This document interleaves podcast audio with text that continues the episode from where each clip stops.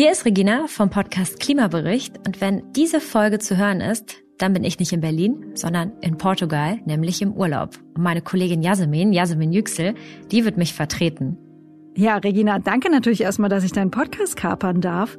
Was mich außerdem interessiert, weil wir nämlich vor ein paar Wochen schon mal drüber gesprochen haben, wie bist du jetzt schlussendlich an deinen Urlaubsort nach Portugal gekommen? Bist du geflogen? Bist du gefahren mit dem Auto, mit dem Zug? Was ist es geworden? Ich muss es leider gestehen, ich bin mit dem Flugzeug nach Portugal geflogen. Ja gut, von Berlin nach Portugal, das ist jetzt halt auch nicht mal eben um die Ecke, erst recht nicht bei so einer 10-, 14-tägigen Reise. Wie groß waren die Diskussionen vorab in deiner Reisegruppe über das Fliegen? Die waren relativ lang, weil eigentlich mein Ziel ist, nur einmal im Jahr zu fliegen. Und ich versuche damit Haus zu halten. Hm. Mhm, also ich kann dir sagen, ich hatte ehrlich gesagt die gleiche Situation gerade. Ich bin nämlich auch gerade geflogen in den Urlaub. Meine Reisegruppe ist an den gemeinsamen Urlaubsort gefahren. Allerdings muss ich sagen, die hatten A mehr Zeit und B eine kürzere Anreise. Ich höre bei dir raus, Regina, du hast für dich eine Strategie gefunden. Eine Flugreise pro Jahr ist ja auch eine bewusste Art, damit umzugehen. Genau, das ist die Idee. Was ich besonders absurd fand bei der Buchung, ich hätte das sozusagen auch direkt äh, doppelt für mich buchen können, denn es gab die Option, neben mir einen freien Sitzplatz zu buchen für nochmal die Hälfte des Preises, nur ein bisschen mehr Platz zu haben in der Holzklasse. Den hätte man wahrscheinlich gerne, aber ich finde es völlig absurd, wenn wir gerade darüber sprechen, hey, wir wollen den Flugverkehr effizienter machen und eigentlich weniger fliegen. Eigentlich weniger fliegen. Das ist ja so ein typischer Satz, den wahrscheinlich jeder von uns, der was fürs Klima tun will, schon mal benutzt hat. Immer dann, wenn es um alte und neue Gewohnheiten geht. Egal ob beim Fleischessen, beim Verkehr oder zum Beispiel beim Konsum. Ich habe für diese Podcast-Folge jetzt jemanden kennengelernt, dem geht's gar nicht ums weniger, sondern ums anders fliegen. Viridian entwickelt ein Kurzstrecken batterieelektrisches Personenflugzeug ähm, mit neun Sitzplätze und äh, hat das Ziel gesetzt, die nachhaltige emissionsfreie Luftfahrt bereits dieses Jahrzehnt zu realisieren. Das ist Ivo van Datel. Der Mann will mit seinem Start-up den Kurzstreckenflugverkehr quasi neu erfinden. Es geht also eher nicht um die Reise von Berlin nach Portugal, aber für Strecken von A nach B innerhalb von Deutschland, für die will er eine grüne Flugalternative anbieten. Wie das funktionieren soll, erzählt er mir jetzt. Ihr hört den Klimabericht, den Spiegel-Podcast zur Zukunft des Planeten. Ich darf Regina in dieser Folge vertreten und mein Name ist Yasemin Yüksel.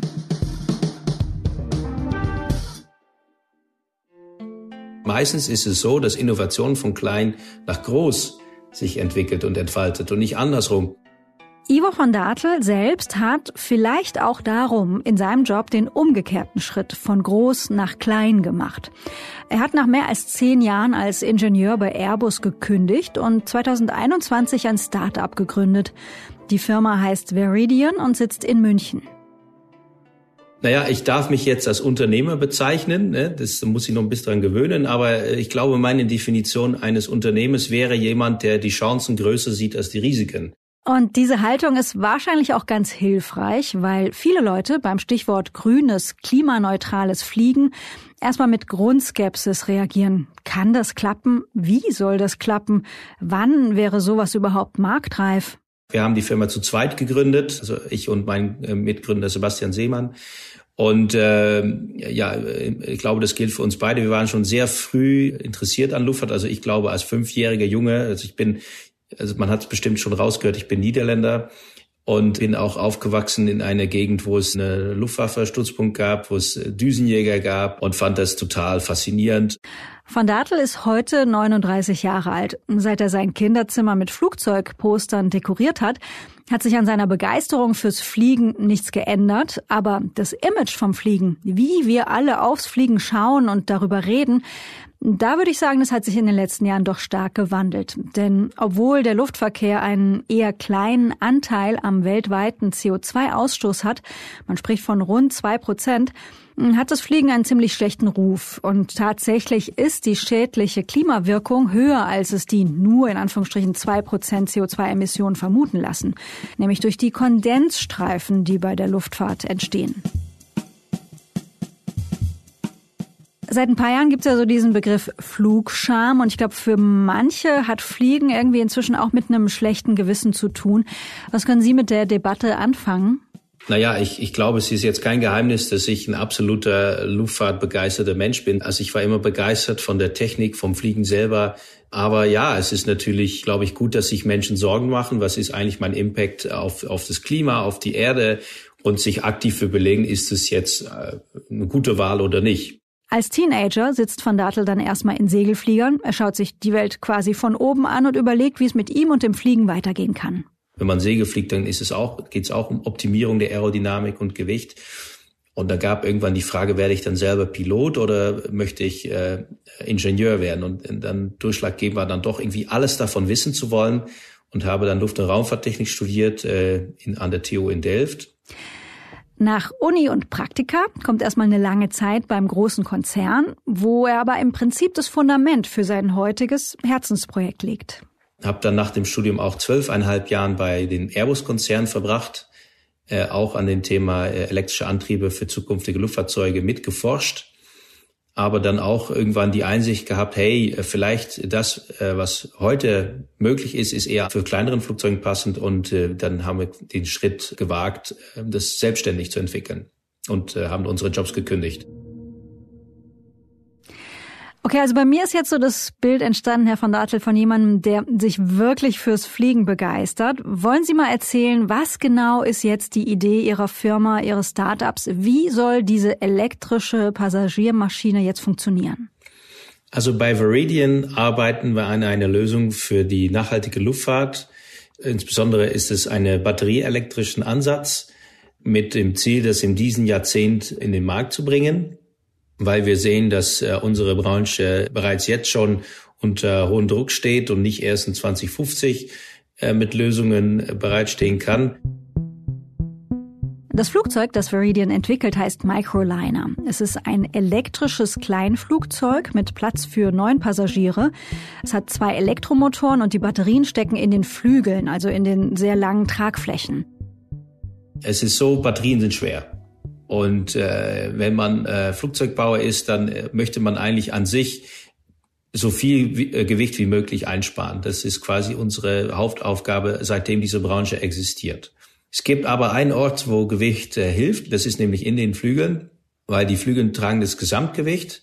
Ja, Auftrieb nach oben und das Gewicht in den Flügel, wie heute schon äh, Triebwerke unter den Flügeln verbaut werden oder Sprit in den Flügeln äh, gespeichert werden.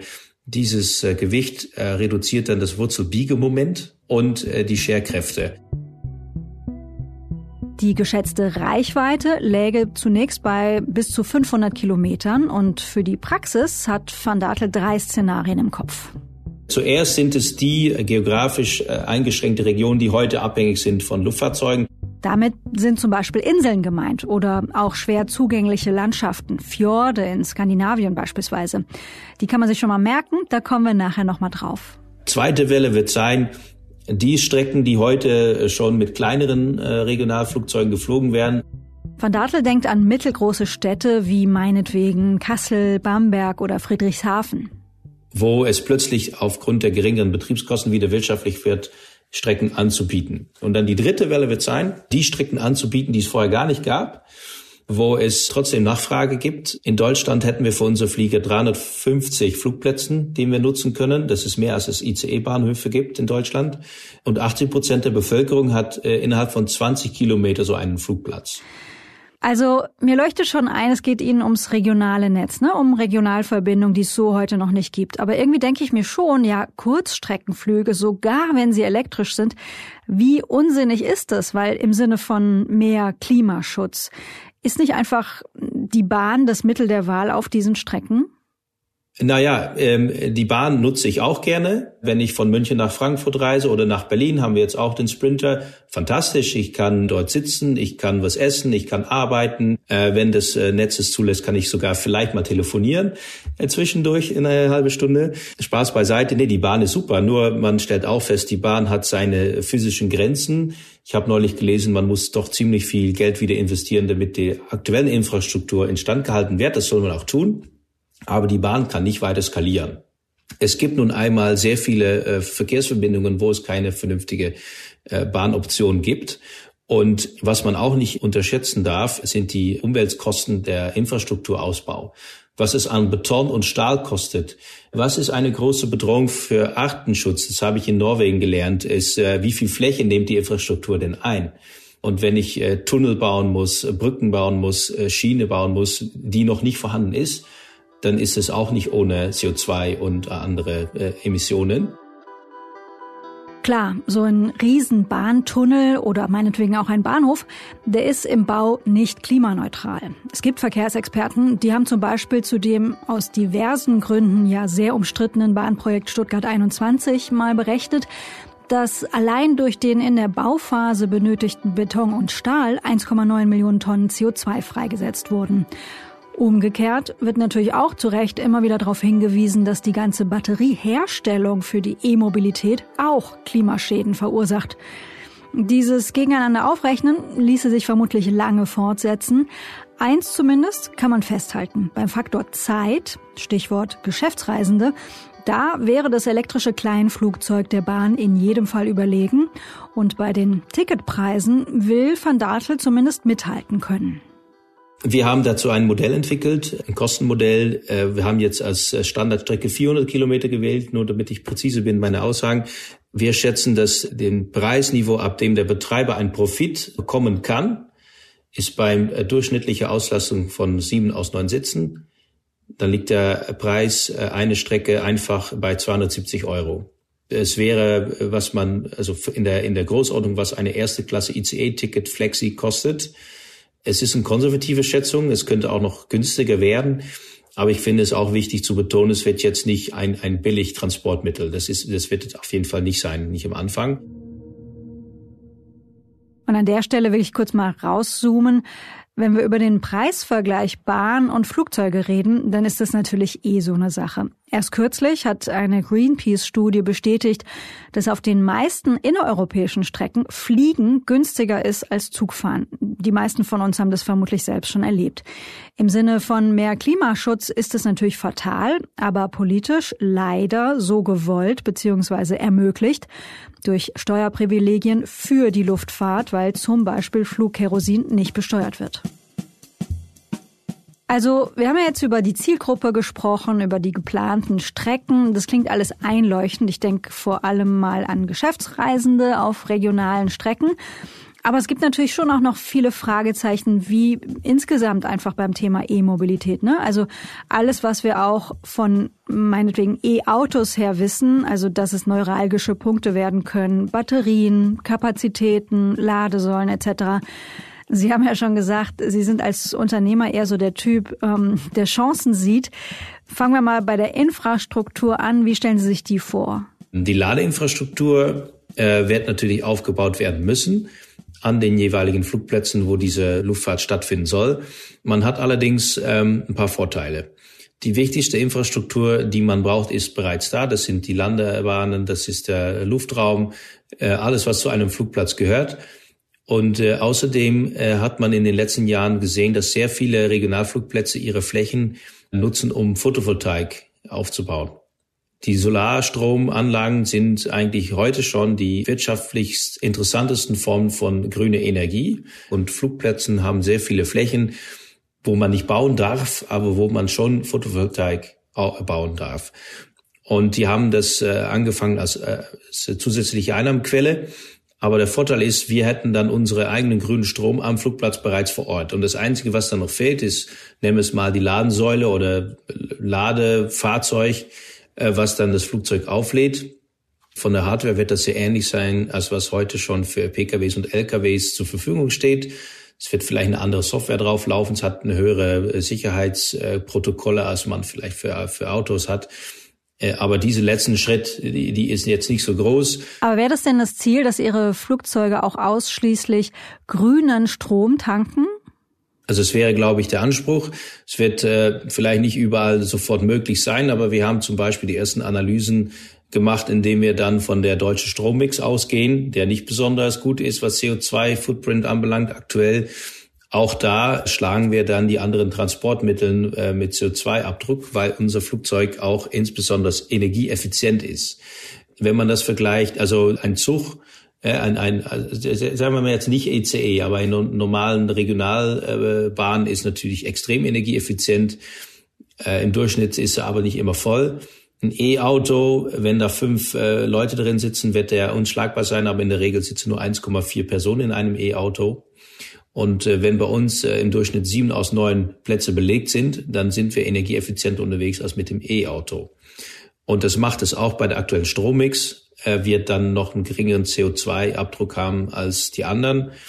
Aber äh, die, die Opportunity, emissionsfreien Strom vor Ort zu laden, ist eigentlich extrem groß, weil diese Flugplätze die Energiezentren der Zukunft jetzt schon wären. Hm, das sind aber langsam schon ganz schön viele Akteure, die alle diesen begehrten grünen Strom wollen, oder? Also E-Autos, E-Roller, E-Flugzeuge, die Industrie sowieso. Vielleicht können Sie nachvollziehen, dass ich an der Stelle noch ein bisschen skeptisch bin. Äh, das ist äh, in Ordnung. Dafür sind Sie natürlich auch Journalist. Aber ich kann das vielleicht in, in, in einen Kontext bringen. Wenn wir, sag ich mal, wahnsinnig extrem erfolgreich sind, also wirklich besser geht nicht, dann würden wir 1000 Flugzeuge im Jahr bauen. 1000 Flugzeuge im Jahr äh, in, in Batteriekapazität wäre wie 6000 E-Autos im Jahr. Das ist fast nichts, wie man hier in Bayern sagt. Ja, äh, ich meine, Tesla baut heute schon zwei Millionen E-Autos pro Jahr äh, und alle anderen folgen. Das heißt, in, in 2030 sind wir quasi äh, nicht die Masse, die E-Strom abnehmen im Vergleich zu den anderen. Der zweite Aspekt ist, wer wäre bereit, wie viel für Strom zu zahlen? In unserem Kostenmodell, was macht das Fliegen heute teuer? Äh, das sind die Kerosinkosten, erstens, und die Wartungskosten. Wenn wir das auf unseren E-Flieger äh, umstrukturieren, dann sind die Wartungskosten von einer anderen Größenordnung geworden. Das Einzige, was teuer ist, ist das Austauschen der Batterien ungefähr jährlich. Die weitere Wartungskosten an der Antriebsstrang sind sehr viel weniger, weil ein E-Motor hat fast keine Verschleißteile. Und ähm, der Einfluss der Strompreis ist eigentlich äh, insignifikant. Ob der Strom uns jetzt 10, 30 oder 50 Cent pro Kilowattstunde kostet, macht die Betriebskosten für den Betreiber fast keinen Unterschied. Das heißt, wenn der, sagen wir mal, der Flughafen hat seinen, seinen Solarpark und der kann dann entscheiden, ich verkaufe jetzt meinen Strom ans Netz und äh, wenn, es, wenn die Sonne scheint, dann hatten wir sogar den Negativstrompreis. Oder er speichert es oder, oder betankt es sofort an den E-Flugzeugen, die gerade laden wollen, weil sie müssen wieder abheben. Die werden immer in der Lage sein, mehr zu bezahlen als die anderen, weil das in ihre Betriebskosten weniger Einfluss hat als heute der Spritpreis. Und irgendwie ist das, was Van Datel davor hat, ja auch eine gesellschaftliche Frage, kommt mir vor, weil es eine Veränderung von uns Reisenden erfordert, also von unseren Reisegewohnheiten. Es wird Ihnen jetzt auch nicht entgangen sein, dass in Deutschland die Autoindustrie natürlich echt eine Hausnummer ist. Und ähm, erinnern Sie sich an ähm, die schweren Kämpfe, und die sind ja, glaube ich, auch noch nicht, gar nicht ganz zu Ende, über zum Beispiel das Verbrenner aus. Damit meine ich, dass ich, Sie sich ein Stück weit, glaube ich, auch einer gesellschaftlichen Aufgabe stellen. Und wie geht's Ihnen damit? Äh, wie groß schätzen Sie da Ihr Potenzial ein? Ja, es ist natürlich klar, dass die Luftfahrt wie jede andere Branche seinen Beitrag liefern soll an die äh, Energiewende, an die Klima, äh, um die Klimaziele zu erreichen. Und alle Branchen sind dabei, daran zu arbeiten. Für die Luftfahrt ist es vielleicht weniger offensichtlich, was ist jetzt dann die Lösung? Und ich werde auch äh, vielleicht hierbei direkt äh, sagen wollen, unsere Technik hat auch seine systemische Grenzen. Wir werden jetzt nicht kurzfristig mit Batterien über den Atlantik fliegen, zum Beispiel. Das heißt, wir sind uns äh, ganz bewusst davon, dass es äh, vorläufig um Kurzstreckenflügen handelt. Aber ich habe auch äh, eingesehen, ich glaube, das, was wir vorhaben, ist, ist sehr wohl möglich in dieses Jahrzehnt. Und äh, warum passiert es eigentlich doch nicht? Mhm. Also Sie sind ja quasi der Vertreter, ich glaube, ich habe es eingangs so genannt, Sie bieten Innovation statt Verzicht an. Also nicht weniger fliegen, sondern anders fliegen. Aber es gibt ja jetzt auch die, die sagen, so oder so, der einzige klimafreundliche Weg bei der Mobilität, der führt über weniger Flugverkehr. Also wir müssen Flugreisen einfach reduzieren. Wie stehen Sie denn zu der Haltung? Ich meine, es gibt nun einmal Strecken, jetzt wie ich oder wie viele andere Menschen, die ihre Familie in einem anderen Land haben äh, oder sogar weiter weg, wenn man sie einmal jährlich im Sommer besuchen möchte und man hat jetzt keine vier Monate Zeit, äh, ja, wie, wie kommt man denn sonst? Äh, Fliegen verbindet Menschen. Also die Luftfahrt hat die Welt kleiner gemacht, Menschen näher gebracht. Das heißt, ich wäre eher dann auf der Seite, okay, ja, wir haben auch unsere Aufgabe, wir müssen auch unseren Beitrag liefern und wir setzen uns dran und arbeiten dafür Tag und Nacht, dass es gelingt. Ich finde es gut, dass sich Menschen Sorgen machen. Ich finde es auch gut, dass man auf der gesetzlichen Seite die, die Regeln verschärft. Zum Beispiel erstmal die ganz alten Flugzeuge nicht mehr hier willkommen zu heißen, die sehr viel verschmutzen. Und so progressiv, so haben wir auch damals die alten Flugzeuge abgeschafft, die zu viel Lärm produziert haben. Da kann der Gesetzgeber sagen, ab äh, Zieljahr X nur noch äh, Flugzeuge willkommen mit einer gewissen Klimaleistung, sage ich mal so. Aber die Luftfahrt äh, für mich hat, hat eine Funktion und einen Platz in der Gesellschaft. Und sie muss wie alle anderen Branchen auch, wie, wie die Stahlindustrie, wie, wie Bau und, und, und äh, Mobilität und, und Kleidung und Ernährung, alle müssen ihren Beitrag liefern und wir auch. Und von wegen Platz in der Gesellschaft. An der Stelle fällt mir ein, dass vor ein paar Wochen, das war Anfang Juli, der 6. Juli, da wurde ein Rekord gebrochen, den die meisten von uns wahrscheinlich nicht mitbekommen haben. Es war nämlich der Rekordflugtag. Das Unternehmen Flightradar 24, die tracken Luftfahrtdaten. Das machen die seit 2006 und seither waren noch nie so viele kommerzielle Flugzeuge in der Luft wie eben jetzt am 6. Juli. Das heißt, nach der Corona-Delle holen viele Menschen ihre Flugreisen jetzt nach, egal ob die Preise gestiegen sind. Zurück zum Start-up und zum E-Flieger.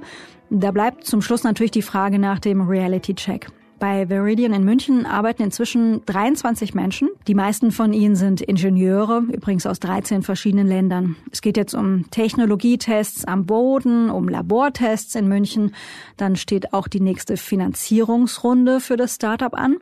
Und dann gilt es, ein äh, kompletten Flugzeugentwicklungsprogramm durchzuführen, wo auch alle anderen Bestandteile in Detail konstruiert werden, wie das Fahrwerk, Cockpit, äh, die Struktur, die an sich bestehende Technologie sind. Und dann wäre ein ersten Erstflug, wenn es gut läuft, Ende 26 vorstellbar. Und das wäre dann ein Prototyp, mit dem man dann äh, nachweist, dass man die Zulassungskriterien erfüllt. Und ein Flugsversuchsprogramm würde dann, wenn man vielleicht zwei oder drei solche Prototypen hat, zwei Jahren dauern. Äh, da wird dann alles nachgeprüft von den unabhängigen Behörden. Ist auch gut so. Und am Ende, wenn die Behörden zufrieden sind, kriegt man ein Type Certificate, ein Zulassungsnachweis, dass das Flugzeugtyp zugelassen ist und auch seriell produziert werden kann und für Personenbeförderung kommerziell eingesetzt werden kann. Und das wäre dann am Ende dieses Jahrzehnts, sagen wir mal, 28, Anfang 29. So, und wer jetzt weiterhin sagt, hm, das klingt doch alles nur nach Zukunftsmusik, da bringe ich zum Schluss nochmal Norwegen bzw. Skandinavien ins Spiel. Ich habe es vorhin ja auch schon erwähnt. Skandinavien wird nämlich gerade zum Pioniergebiet der grünen Luftfahrt, weil die politischen Maßgaben dort besonders ambitioniert sind. In Schweden beispielsweise tüftelt darum das Startup Hart Aerospace an einem E-Flugzeug für bis zu 30 Passagiere und in Norwegen müssen ab 2040 Kurzstreckenflüge zu 100 Prozent elektrisch sein. Also die norwegische Regierung und alle Institutionen, ähm, die da einen Bezug zu haben, sind schon seit 2016 damit beschäftigt, das zu realisieren. Und es hilft natürlich, dass Norwegen ein Land ist, äh, relativ, also geringe Einwohnerzahl, kurze Wege, ausreichende Mengen von grünem Strom, auch viele finanziellen Mitteln und auch Wasserkraft unter anderem und auch sehr abhängig ist von Luftfahrt, vor allem wenn man die, die Region ganz im Norden sich anschaut. Der durchschnittliche Norweger fliegt, glaube ich, dreimal so viel wie alle anderen EU-Bürger. Dieses Land kann nicht ohne Luftfahrt und man hat sich zum Ziel gesetzt, wir etablieren jetzt hier die emissionsfreie Luftfahrt zuerst, indem wir das äh, incentifizieren und so weiter. Deswegen sind wir überzeugt, dass diesen Markt in Norwegen anfängt dass die ersten Flugzeuge diese Kategorie, ob es jetzt unsere sind oder von anderen Firmen, die werden wahrscheinlich zuerst in Norwegen etabliert. Äh, und äh, Norwegen werden auch die meisten E-Autos verkauft, schon seit Jahren. Äh, ja, also absolut Vorbild und übrigens nicht nur Norwegen, auch in Schweden, Dänemark ganz wichtig. Deutschland hat, glaube ich, das größte Potenzial wegen der Menge von Reisenden insgesamt und die vielen Flugplätzen, aber auf jeden Fall wird das in, in Skandinavien anfangen. Meine Kollegen aus dem Spiegel Wissenschaftsteam, die waren kürzlich vor Ort in Skandinavien und haben sich das alles schon mal angeschaut. Den Link zu der Geschichte findet ihr dann in den Show Notes zu dieser Folge. Außerdem gibt's natürlich auch mehr als die Batterietechnologie, wenn es um emissionsfreies Fliegen geht. Zum Beispiel wird auch intensiv an sogenannten nachhaltigen, teils synthetischen Treibstoffen geforscht. Auch dazu gibt's einen spannenden Text, den ich in den Shownotes verlinke. Das sind Spiegel Plus Geschichten, aber möglicherweise nutzt ihr unser Bezahlangebot ja schon oder ihr wollt es ohnehin mal ausprobieren. Das war der Klimabericht für diese Woche. Ich bin Yasemin Yüksel. Regina Steffens hört ihr hier auch bald wieder, wenn sie aus dem Urlaub zurück ist. Bei der Produktion dieser Folge habe ich mit Philipp Fackler und Olaf Häuser zusammengearbeitet. Danke dafür und euch danke fürs Zuhören. Ein allerletzter Hinweis noch zum Schluss. Wenn euch dieser Podcast gefällt, könnt ihr gerne eine positive Bewertung hinterlassen und über Feedback an klimabericht.spiegel.de freuen wir uns sowieso. Bis bald.